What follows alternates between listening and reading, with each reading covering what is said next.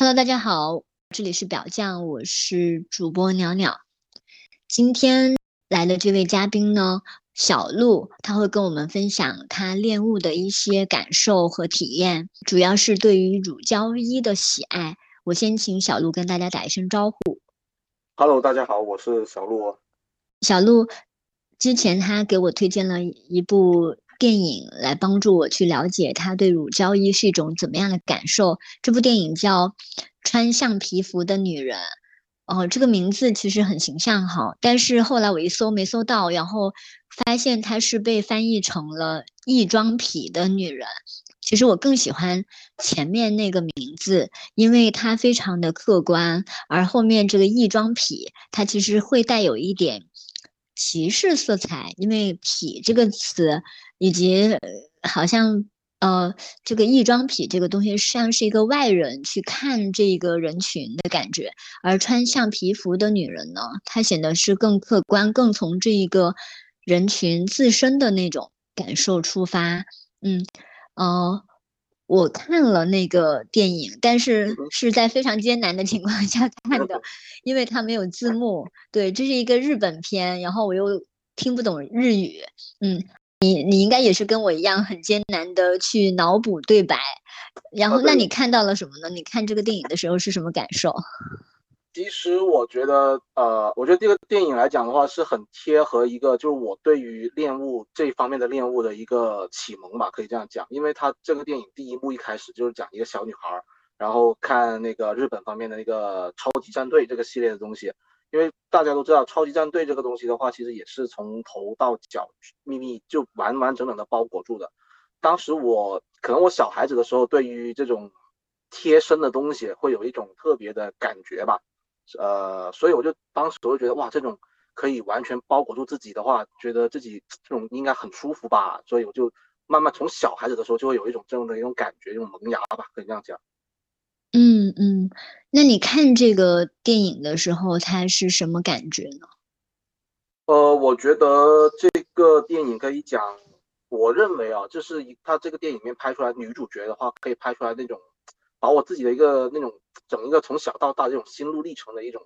反应吧，可以这么讲。因为它里面讲到那个女主角，她从小有这种喜好，然后完了她长大以后，她在一个食品加工厂里面工作。那食品加工厂大家都知道，它必须要一种无尘的一种环境嘛，她必须要戴着那个呃手套。那种手套的话，她到了下班的时候，她也不愿意摘。那对于我自己个人来讲的话，其实我。有点类似啊，因为我有时候上班的话，我需要做到一些事情的时候，要也要戴一个保护手套。当这个时候，其实我更多的时候会有一种怎么说呢，就是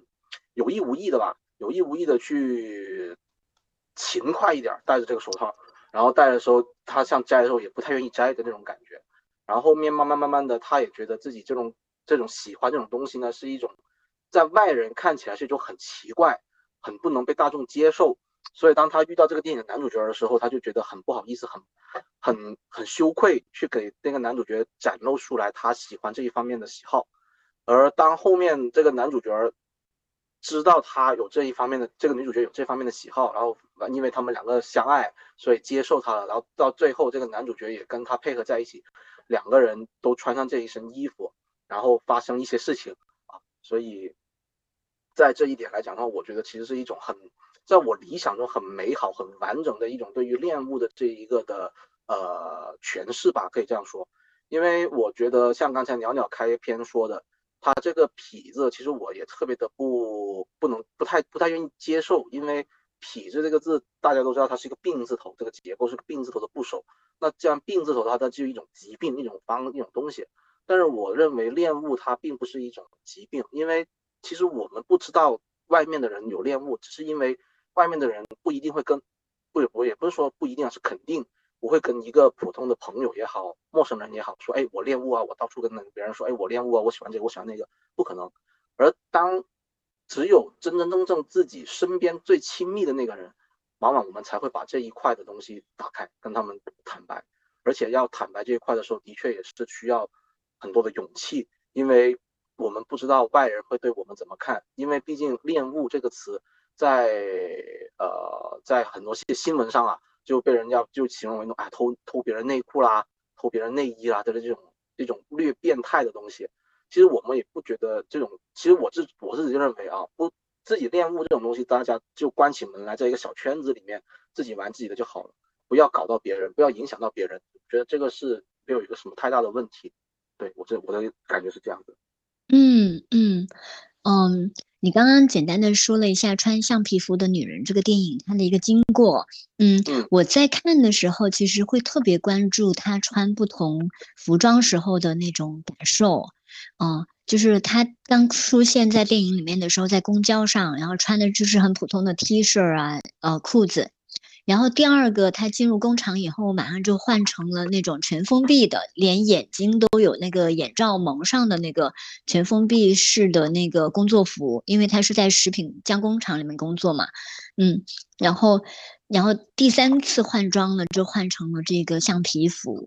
就是呃。他感觉好像是一次比一次的更加的封闭和包裹住自己，可是反而在那种他穿上橡皮服的时候，那种非常紧缩和包裹的情况下，我感觉到他是最最舒展的，他的姿态是最舒展，然后也最放松的那种感觉。嗯，对，的的确是的，因为我自己个人而言的话。因为我呃，其实我自己个人而言的话，我平常也会，呃，不一定是穿这种乳胶啊，但是我是穿那种肩带，我们所谓的肩带，就是那种也是一种全包的那种紧身衣。但这种的话，它也是因为它穿起来没有那么的怎么说呢，没有那么的难，因为它这种而且方便一点。因为乳胶的话，它毕竟要涉及到一个抹润滑剂，然后也涉及到一种不大量出汗，所以会对生活中有点不方便。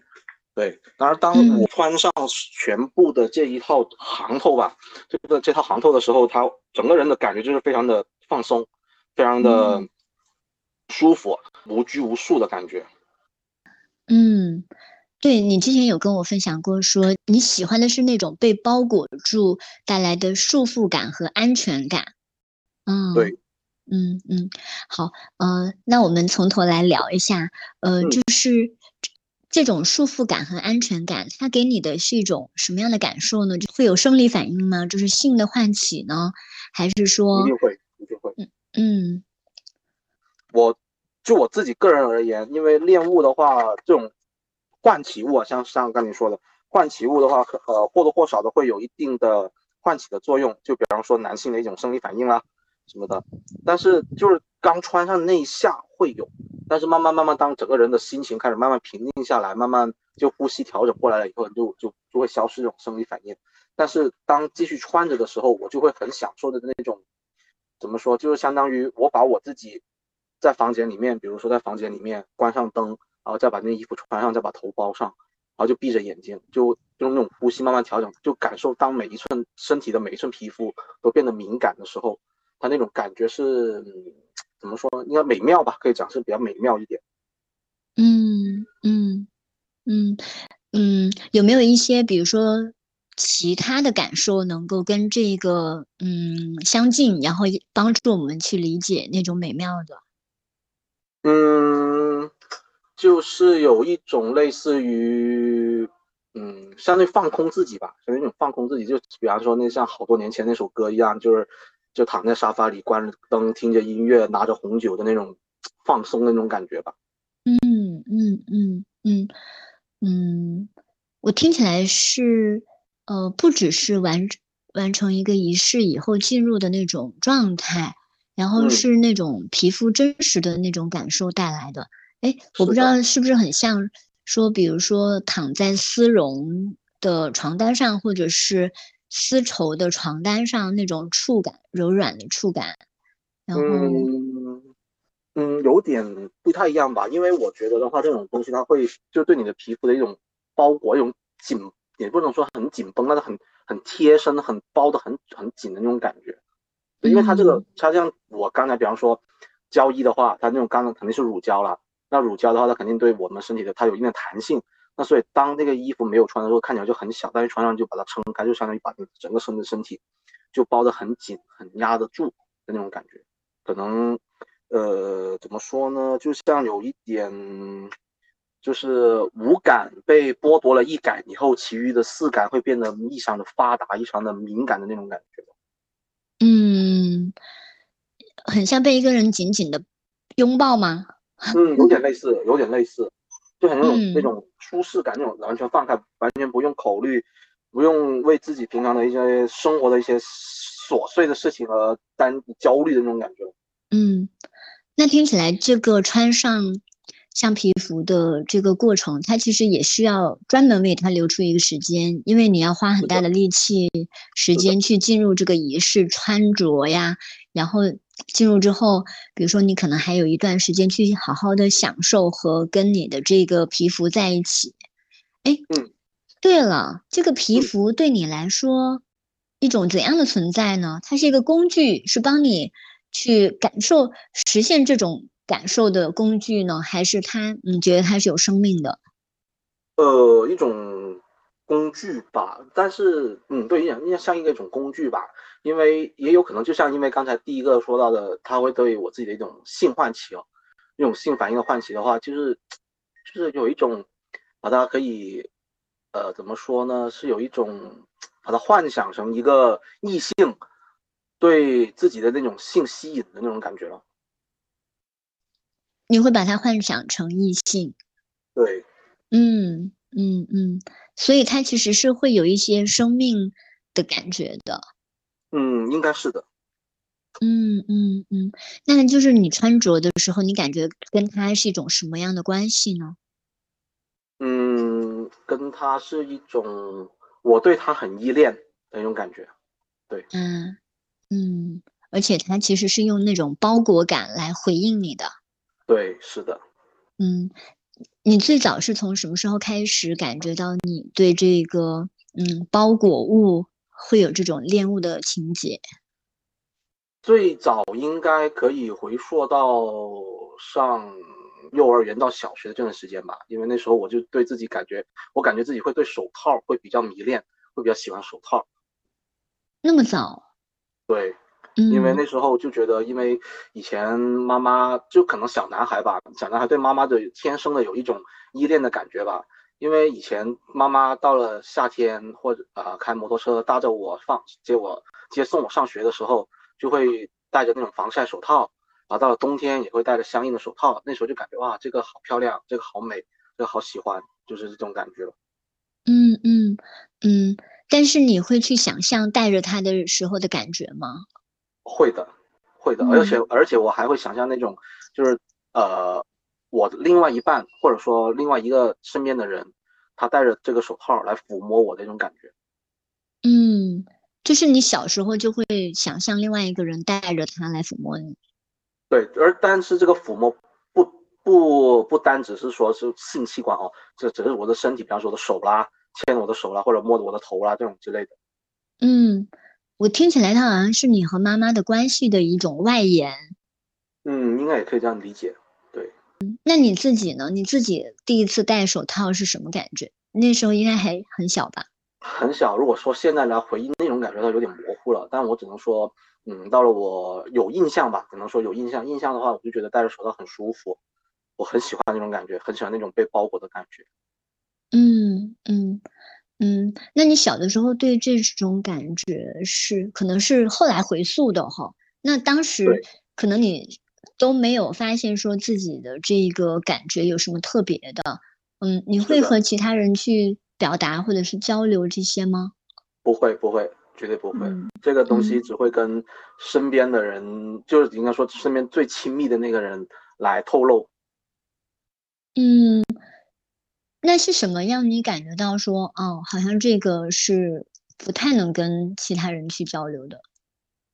因为我感觉好像身边的人，比方说身边的当时同龄的小孩子们，都没有一个说，哎，像我一样子，哎，好像表现出来我很喜欢这个东西，很喜欢这个呃手套啊什么之类的这种东西。但是我这种感觉就是说，哎，我好喜欢，我想戴着它，我不想摘掉，或者说我很想得到一个手套这种感觉。嗯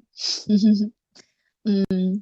我笑是因为我想到我的孩子，然后他特别喜嗯欢戴帽子，嗯嗯嗯嗯，然后对，因为你知道，因为我采访的人很多，然后就会嗯，大家就会追溯很多的那种癖好是从什么时候开始有记忆的。然后我在想说，有时候我观察我的孩子，我也在 想，他身上会不会发展出某一种特别的喜好？呃，但但我希望他的那些喜好能够被更更多人接纳哈。我就不管它发展出来的是什么，嗯嗯。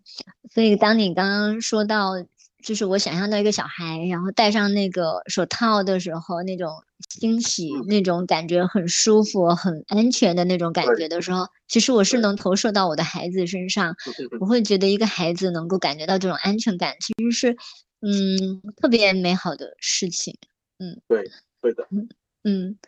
嗯，那你是从什么时候开始，就是呃，把它从日常，因为。手套还是一个比较日常的一个物品，对。然后它慢慢的就转向了，可能是更有独特性的乳胶的这些。什么时候开始转转到这些比较专业的这种物品上？可能应该是从到了初三还是高一的时候吧，因为在一个偶尔的一个机会上面，知道就是小男孩嘛，那肯定也会看那种嗯超级英雄的那种东西啊。那种，比方说蜘蛛侠，蜘蛛侠它其实整个形象就是从头到脚完完全全紧身包裹的。当我小时候我就觉得，哎，这个蜘蛛侠，我很喜欢蜘蛛侠。然后完了，我发现，哎，原来手套是可以把整个延伸到整个身体，把整个身体包裹住的。我好，我好想有机会可以试一下。然后完了，到了初三到高一左右的那个时间，在偶尔的机会下，知道了原来，哎，原来还有真的有这种衣服。这种全包的衣服，就开始慢慢慢慢开始去了解这个东西，然后再到后面就到了，到了应该到了大学了吧？到了大学才知道哦，原来还有一个东西叫做乳胶衣这种东西。从网络上还是什么渠道了解的？网络上。嗯嗯，那你刚刚你最早看到这个的时候，它你感觉到它对于就是大众来说是一种什么色彩呢？呃。第一次接触到这个东西，哇，觉得这个东西会好奇怪，穿着这个东西能到大马路上，能到街上去吗？这种东西会不会被别人觉得哇，会不会像个裸体一样，完全没有穿衣服就穿着一件全包的东西走到了马路上，会不会变成被人家眼里的一种怪胎呀？这种东西，所以就会变成慢慢慢慢把把这种东西收起来，藏起来，只有只有自己一个人的私人的很很隐私的一个时间的时候，才会把这个东西拿出来啊，去感受，去去去去体验。对嗯，你刚刚说哇，这个东西可以上街吗？然后我在想说，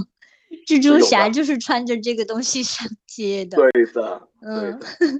嗯嗯，我不知道说你们的这个圈子，就是蜘蛛侠这个形象是不是也是一些人的启蒙？应该会的。所以你看，现在很多在那个短视频平台上，不是有很多那个那些女 UP 主们，就是穿着这种类似于蜘蛛侠的衣服，在在在跳舞，在擦边嘛。嗯，我的理解应该是这样的，对，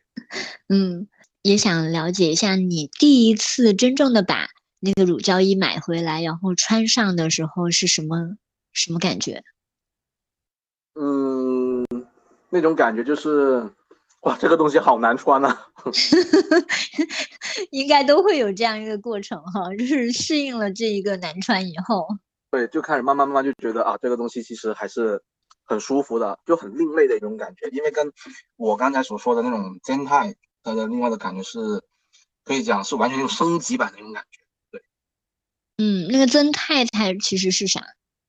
呃，其实真太这个词是来源于日语，啊，真心太子这个一个词，就全身紧身衣，全身紧身衣，对，嗯，然后它这个材质主要是莱卡的材质，嗯。莱卡的话，它就是相当于是那种比较弹性比较高、亮度也比较高、触感比较丝滑的一种面料。嗯，但是它是透气的哎，它透气，透气的，透气的。嗯，对。然后完了，从里面能够就套上以后，就就是那种那种感觉，就是有点就呼吸的情况下，就想像前几年咱们天天戴口罩的感觉一样。嗯，就是莱卡这种材质，其实跟乳胶衣应该还是非常不一样的。非常不一样，对。乳胶衣它不透气这一点，对你们的感受来说是重要的吗？嗯，对于我自己个人来讲的话，不是很重要，因为我就算因为乳胶衣的话，它戴头套的话啊，它是肯定会要留呼吸孔的，所以这一点，而且我不是那种喜欢，不是那种喜欢搞窒息的那那那方面的那个圈子的人，所以我对着这种感觉不是特别的重视。嗯，所以有些人的确是需要说，他是有一种，嗯，类似于，嗯，你穿一次的话需要大概多久？哦，穿上可能要半个小时差不多，因为你要全身抹抹润滑油，才能套得进去，不然就嘎吱嘎吱，你把衣服撕烂了都没套进去。嗯，我我看那个穿橡皮服的女人的时候，她穿的倒是好像挺丝滑的，而且那个电影的那个镜头啊，她会。你看，比如她的脚从那个皮裤里面伸出来，就拍了两次，对我来说有一点点那种性的暗示，哎，甚至比她呃两个屁股落在外面，然后很快的拉起来套套在身上那种还要呃情欲的感觉。其实他穿的时候，我也有感觉到那个呃乳胶衣在他身上就是会有那种颤抖，以及慢慢的就是很快的包裹上去的那种感觉，它是柔软的。然后又是贴合的，但我从来没有试过。可是我看那个镜头的时候，其实我是有一些感觉的，有一点共鸣的。对他这个，因为呃，可能像刚才你说到的那个，他有点性暗示这一块的话，可能啊，可能是因为这个女主角她是一个呃女优，AV 的女优的这个方面有一点的关系。可能当时他拍的时候，他这个导演可能往想往这方面去引，有这样的一个一定的。一定的那种想法，这种拍的想法，然后像其实刚才你想想说，呃，刚才你所说到的那种很贴身呐，包裹很很很紧密的那种衣服，其实像现在很多女孩子们到在路上穿那种瑜伽裤，其实也是类似于这种异曲同工吧，可以这样讲，也是那种很贴身、很勾勒自己线条的一个东西。但我不知道女孩子们穿这种衣服的时候是会不会有就那种穿。很喜欢穿那种女孩子，会不会有一也会有一种一种这种，就是怎么说呢？就是有一种，呃，这种兴奋的那种感觉。我不确定，因为我没有问过，也不敢问。嗯嗯嗯嗯，你观察的还挺仔细的。紧身和那种就是呃宽松，它好像就是在潮流里面不断的更迭。现在很流行的这个瑜伽裤外穿的这个，嗯。其实我在想说，其实恋物癖就是什么东西被叫癖，它是有非常多的那个区别的。你你看，喜欢那个香奈儿的人，喜欢豪车香水的人不会被叫恋物癖，但喜欢橡皮服呢，呃，他就会被叫恋物癖。但是呢，比比他稍微轻一点，比如说穿紧身衣，然后瑜伽裤这种，又是一种潮流。所以这种。你觉得它区分的线在哪里？什么东西会让人反感？我觉得更多的情况下是一种，呃，怎么说呢？应该是一种时装上面的对于女性的一个偏好吧，应该这样讲。因为像，而且女性，从而女性也会占到这一方面的一个性别红利。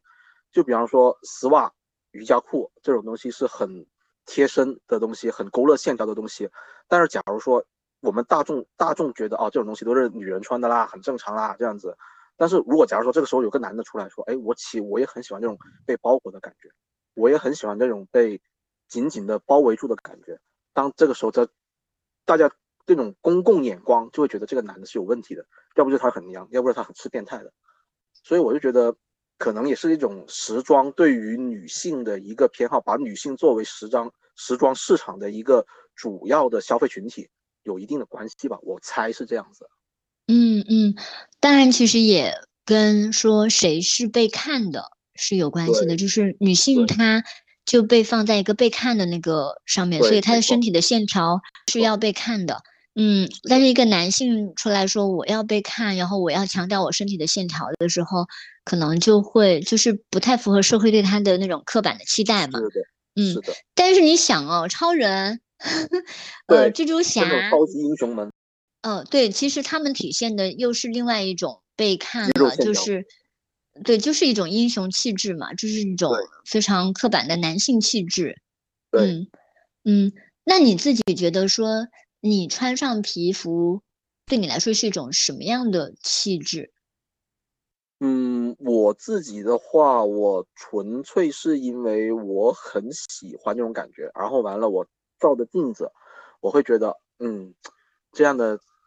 镜子里面的我，就是一个平常我所想象中的一个，或者说我幻想中的一个形象吧，应该这样讲吧。因为我自己喜欢这一块的东西，然后完了，我自然而然的我就会对有这个元素的一个。一个具有这个元素的一个个体人或人或者什么个体会有这样的一种喜欢一种爱好，所以我当我看镜子中的自己说，哎，我觉得啊，这个是我真的是成为了那个我喜欢的自己，或者说我喜欢我成为了那个镜子里面的我是一个我很喜欢的一个对象，可以这样讲。对，嗯嗯嗯，我刚刚问那个问题其实也非常有问题，就是他其实是在被看的时候才会有所谓气质啊这种。这种词出来，其实你如果是自己看自己的话，可能未必在意的是这种外在的那种东西，因为你一直表达的是你跟乳胶衣之间的那种关系是一种非常内在的感受。是的，嗯嗯，是从比如说你有了第一件那个乳胶衣以后，然后我不知道你当时是一种什么样的状态，是在读书。阶段还是自己有了独立的个人生活的空间，嗯，有经济来源了，有工作以后了。因为这个东西对于，呃，对于当时的我来讲，在读书的时候的我来讲，这个东西太贵了，买不起。很贵吗？来，呃，让我死心一下。呃，这一套东西，如果假如说连手手套连袜子，那最起码要个一千五六左右是要的，然后。这一千五对于我们这种在三四线小城市来讲的话，一千五六，我当年我上大学的时候，我一个月的生活费才七百块钱。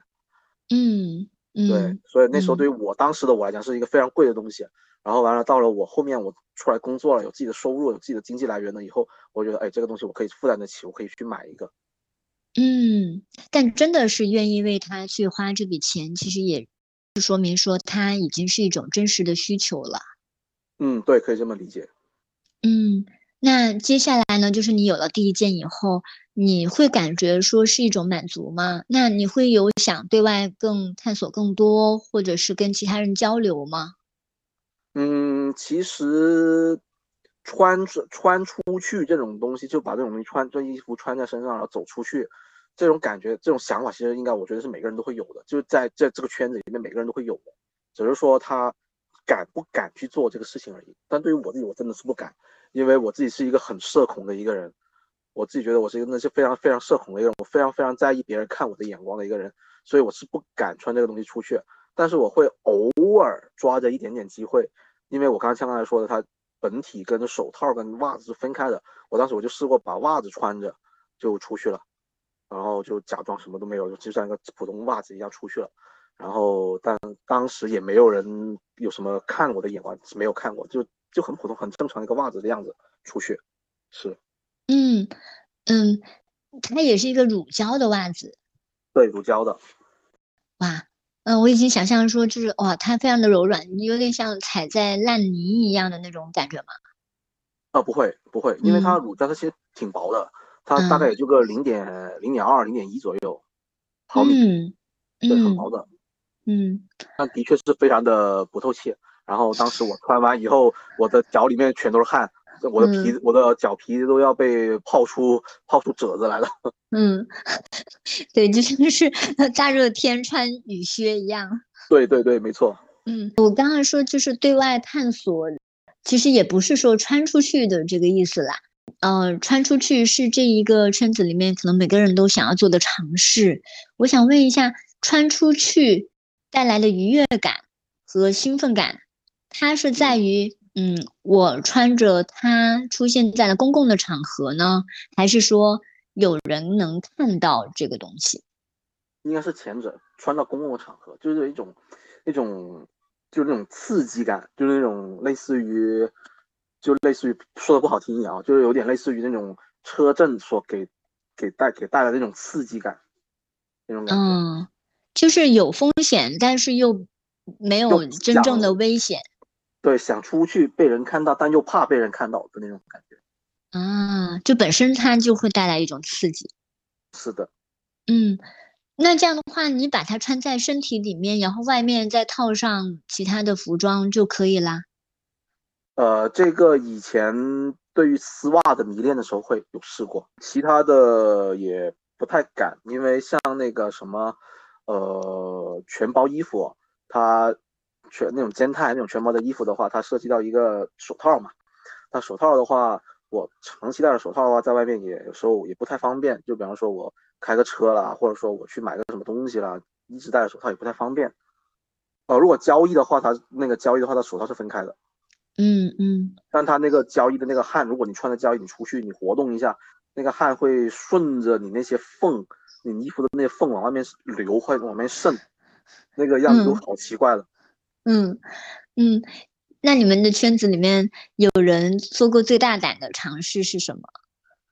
呃，根据我自己知道的话，肯定就是在外面穿着衣服，就比方说穿戴着头套，穿着衣服，就那个啊胶衣，就没有套其他常日常便服的情况下，在外面走路，在外面该干嘛干嘛。比方说我去买东西，去商场买东西啦，该干嘛干嘛的这样去去做。据我所知是有有这样子的。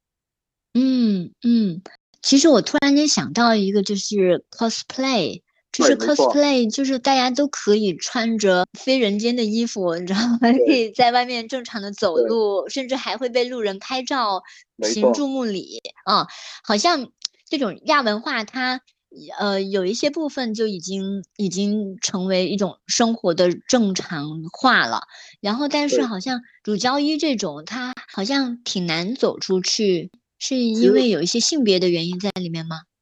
呃，乳胶衣其实，在前几年的 cosplay 动漫展上是有的，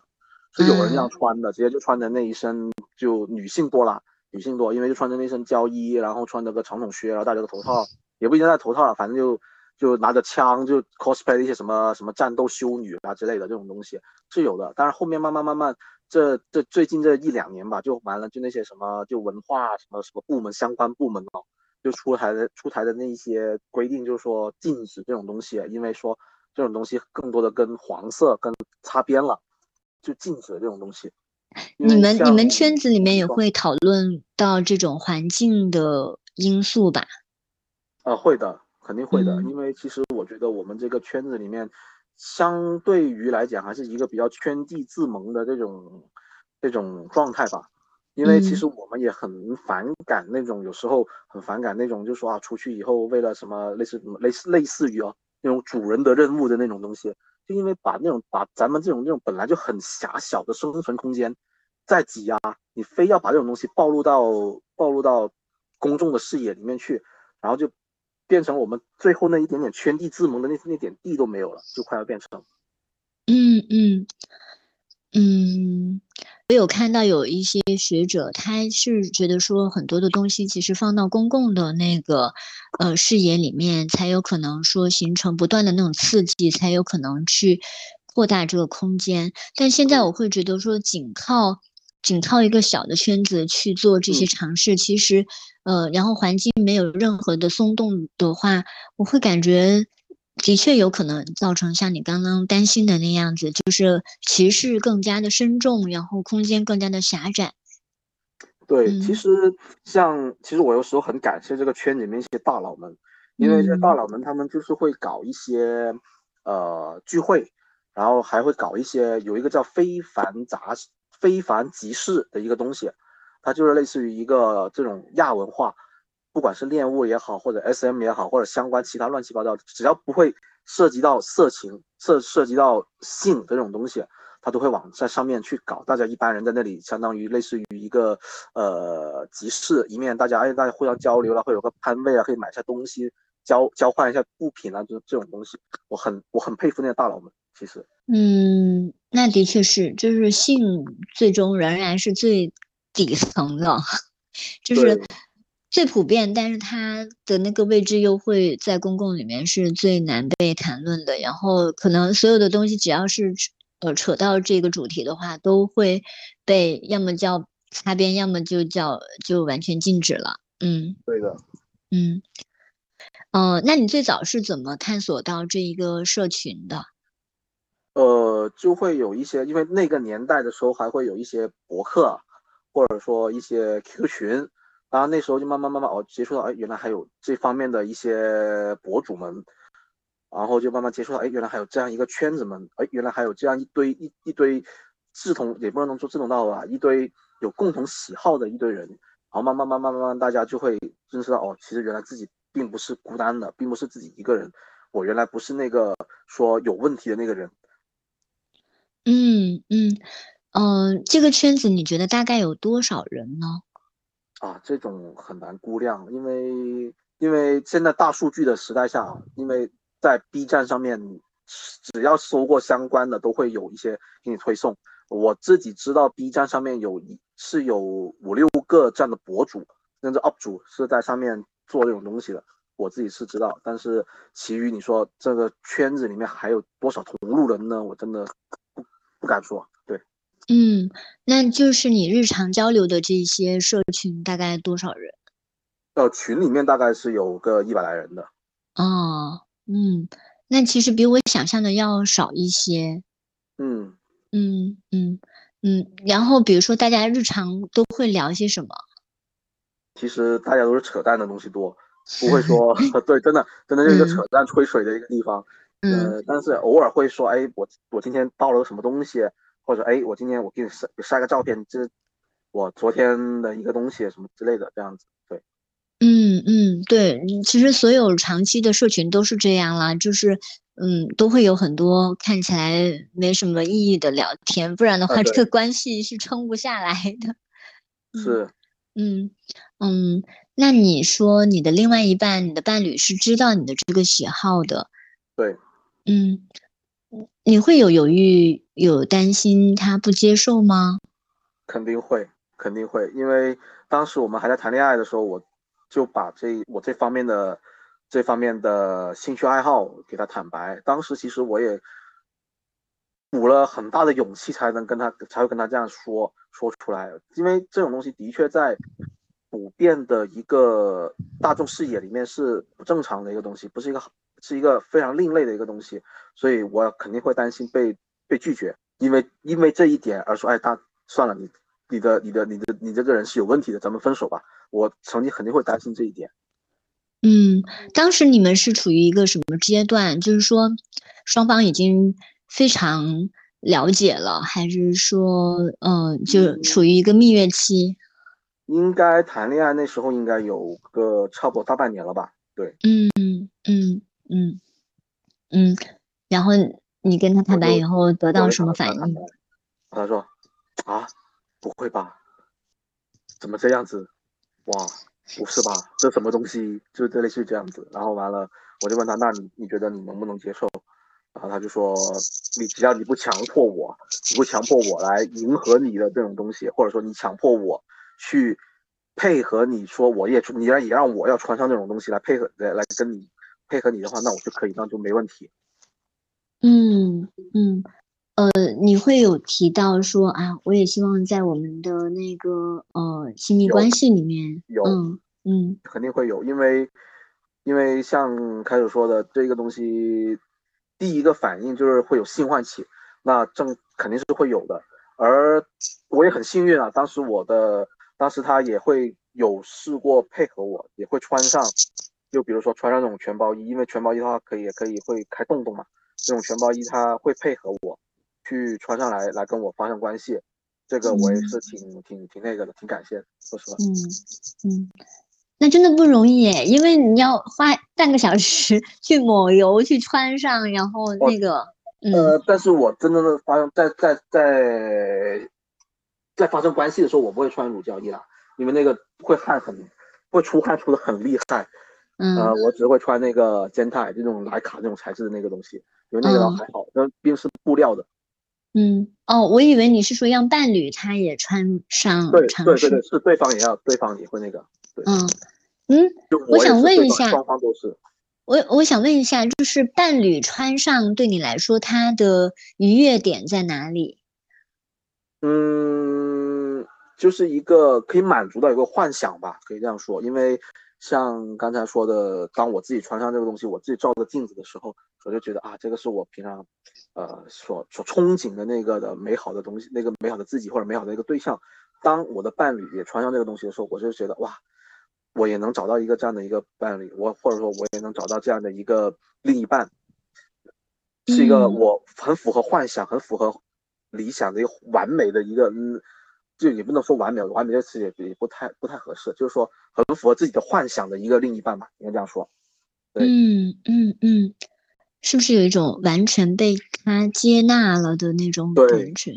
对，是的，就是就那有一种就是说，呃，其实我之前一个一个博主写过一句话，我觉得就这个圈子里面一个博主写过一句话，我就觉得很很很对的，就是说，当我看着这样的你，我会在心里会想，到底是有多少的爱才会让你。为了我而变成这个样子，嗯嗯，哎，那我想问一下哦，嗯，同样的这种感觉，你会觉得他所期待的你为他做的是什么呢？嗯，可能因为怎么说呢？可能说每个人的个体不一样吧，因为他对这一方面是没有没有感觉的，就对恋物这方面是没有没有感觉的，所以他肯定不会。指望我也做出这这个，当然只是会说，就比方说，可能他自己是一个比较比较渴望对方会会怎么说呢？会支持他做任何决定时会支持他的一个人，所以我我对于他的所有的东西几乎都是包容的，只要不涉及到一个原则问题的话，我都会会会包容，会支持他。你你去做可以没关系，去吧，就那种感觉。对，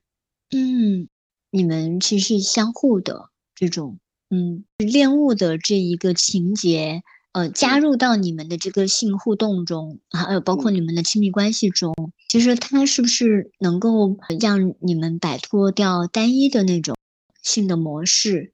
就比如说是就是插入啊，然后呃，男性主动啊等等的。嗯，应该是吧？我觉得这种可以理解成一种。呃，情趣用品吧，我我当在如果在放在性这一块的上面的呃来来讨论的话，我觉得也可以作为一种情趣用品来刺激到一个呃一个一个一个兴奋点吧。其实我自己有对这方面会有过无数次的幻想，就是说，当另外一半我平平常常在外面看着电视或者说打着游戏，然后另外一半。就突然间就啊，我去睡觉了，然后过了没一会儿就穿着一身一身完整的一身一身行头出来，咱们咱们做点事情吧，这样子。其实我有无数次幻想过这种场场景，所以我觉得可能这也会是有一种情绪用用用调味剂在里面吧。是，嗯嗯，只是调味剂吗？因为我听起来他在你的生活中，包括你的呃自我认同。好像你的自我形象里面是包含着这一个部分的，它好像是你的第二层皮肤。啊，对，这个说的对，第二层皮肤，对。嗯，就是，嗯，我会感觉说这这个，呃，他对于你的自我形象的那种想象啊，首先好像有一点点跳脱出传统的那种男性刻板的气概，然后，嗯，我不知道，呃，在你们的那种性里面，他。会以什么样的那种方式？难道只是一个助兴品吗？嗯，如果在性这里面的话，我觉得呃是一种很理想中的一种很完美的一种一种一种一个一个对象吧。嗯，这样子。但是如果假如说你你像刚才你说的，呃，说会不会是一个对身份的认同啊，或者说对一个什么的，嗯，可能这个成分会占的相对少。如果在如果单纯把它放到性这里面的去讨论的话，但如果假如说我不涉及性的，如果假如说啊，我只是一种日常的情况下，我就穿这个东西，我可能我就躺着，我就闭着眼睛，我在明我在在在放空自己，在放松这种情况下，这这个就完全不涉及到性了，是。嗯嗯，了解。其实我印象还还是最深的是，你说一开始他可能是一种性唤起的感觉，对，但是慢慢的你跟他。跟乳胶衣之间的那种相处，好像是更进入一种心流的感觉。嗯，它不是刺激感，而是平和的。对的。嗯嗯，但这种平和其实也未必说在你不做任何事情的时候就能够达到，而是穿乳胶衣的时候，它能够更快让更好的进入这种，对嗯对更好的那个是的，嗯嗯，有点像是它给你形成了一个很独特的一个空间。啊是可以抛开所有的事情，可以抛开所有的生活中的琐碎的事情。嗯，在这个空间里，你是谁呢？嗯，是谁这个问题，我就觉得，嗯，怎么说呢？是，太虚了。对，太虚了，的确是太虚了。因为我觉得，其实我就当时我就不用去想东西，我就不用想，比方说我这个月的房贷要还多少钱，信用卡要还多少钱，嗯对，小朋友的费用要多少钱，我不完全不用想，我就完全是这这个时候就完全是属于自己的，自己的，自己属于自己的一个时候。嗯嗯，属于自己的一个时候。嗯对，嗯嗯嗯，然后还有一点时间，其实我我我我想说，这个嗯电影它一开始的确给我一种就是把电影当 AV 拍的感觉，因为是的，尤其是他进入了那个女性开始穿着皮服的时候，我有一点不太舒服的，就是他其实是有一种男性的凝视，凝视，对，对那个女性，她其实是被看、被凝视的那种感觉。但是情节慢慢发展以后呢，进入有男性加入的那个情节的时候，呃，这个东西好像是一个阻挡他们走得更近，因为在第一次他们想要发生关系的时候，那个女性不肯脱，而且是离开了那个呃房间。到第二次的时候，是男性主动的去。呃，了解这个东西，并且自己也穿上了皮肤，出现在女性面前。就是穿着两个人都一起穿着皮肤面对面的时候，那个场景对我来说，嗯，它就跳开了，就不再是一种单纯的凝视女性了。我会有感觉到那里面是有那种情感在流动，然后同时，呃，是真的在表达一种接纳和理解。对，嗯，所以这个时候，那个女性她主动去为那个男性脱下，并且给自己也脱下，他们是第一次赤裸相见。是的。嗯嗯所以我嗯刚开始第一刚开始的时候，我就说，这这个电影后面拍出来的那种，就是那种我很很理想中很完美的一种两个人的关系，因为把自己的这这方面的爱好向另一半透露，对面对方从不接受到接受，到最后大家彼此能够理解，彼此能够一个接纳，这个时候。这种这种感觉是最完美的。其实我一直都对于这方面来讲，其实我一直都说，坚持我自己的一个观点，就是说，我不期待你们能够理解我，但是我只能够期待我，当然我只期待我这个东西你们能够接受，你会觉得哦不排斥，不不歧视就足够了。其实我你我不我也不会强求你说啊，我喜欢这个东西是很正常的。所以你也要喜欢这个东西，或者说你喜欢这个东西也是对的，我不会这样去想。但是我就觉得你不要把我当当做是一个另类、一个异类、有问题的人这样去看就足够了，我就很很满足了。嗯嗯，呃，我我对你其实是有一个问题的，就是说，呃，嗯。当你处于一个小众的爱好的情况下，你是如何去看待其他有小众爱好的人？呃，我会在想说，每个人在某个某个位置上都可能有自己无法理解和无法接受的东西，然后，嗯，然后呃，你是如何看待其他有不同的可能你无法理解的那个爱好的人？但是其实同样的，这个这个问题不应该只是给你，不应该只是给一个有非常清晰的独特爱好的人，而是应该给所有的人。就是呃，每个人他都有可能处于这种我不理解别人，以及别人不理解我的那种状态。我会觉得说，呃，你就是小鹿，你刚才说的那个，其实是一个非常正常的成年人应该有的那种边界感，就是我不理解，但是我可能在某种程度上是可以尊重的。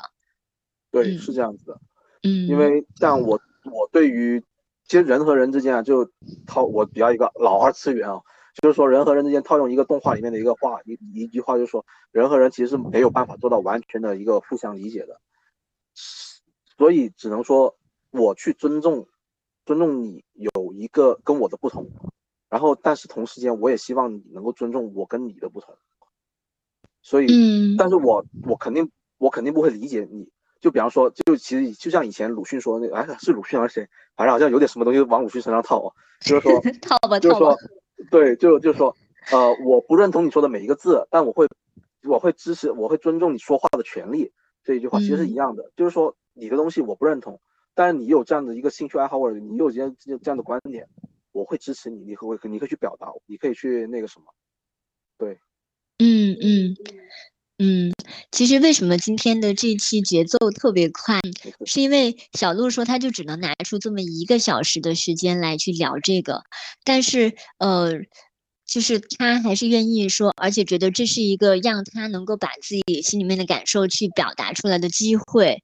嗯嗯，然后其实我我有感觉到，